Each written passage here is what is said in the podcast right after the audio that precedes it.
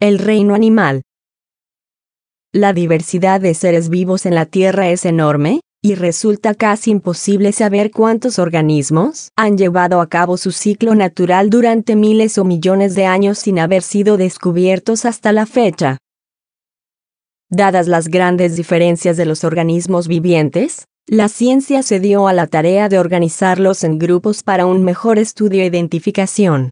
El sistema de clasificación usado en la actualidad es aquel que realizó en el siglo XVIII Carlos Linneo, un naturalista sueco que estableció jerarquías dentro de las especies.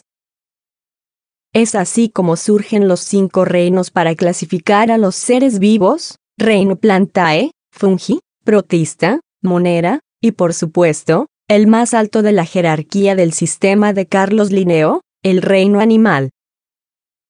El reino animal es muy extenso.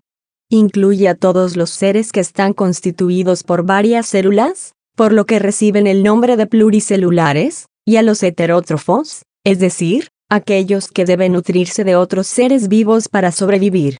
Otras características de los metazoos o animales, es que realizan intercambio de gases, tienen sentidos desarrollados y exhiben comportamientos móviles como correr, volar o deslizarse, por mencionar algunos ejemplos.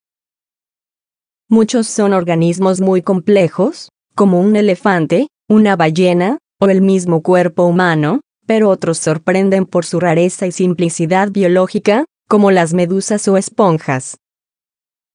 El sistema de clasificación no acaba aquí.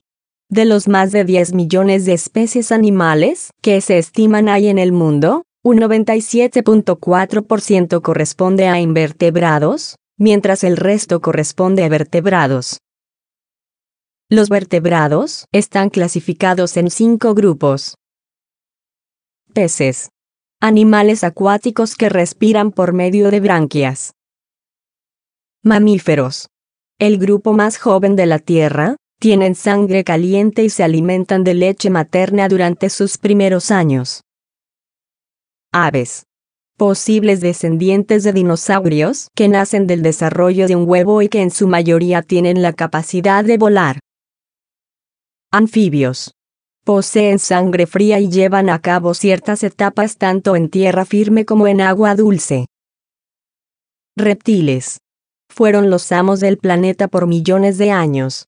Su sangre fría y su piel escamosa y seca los distinguen fácilmente. Por otro lado, los animales invertebrados son muy numerosos.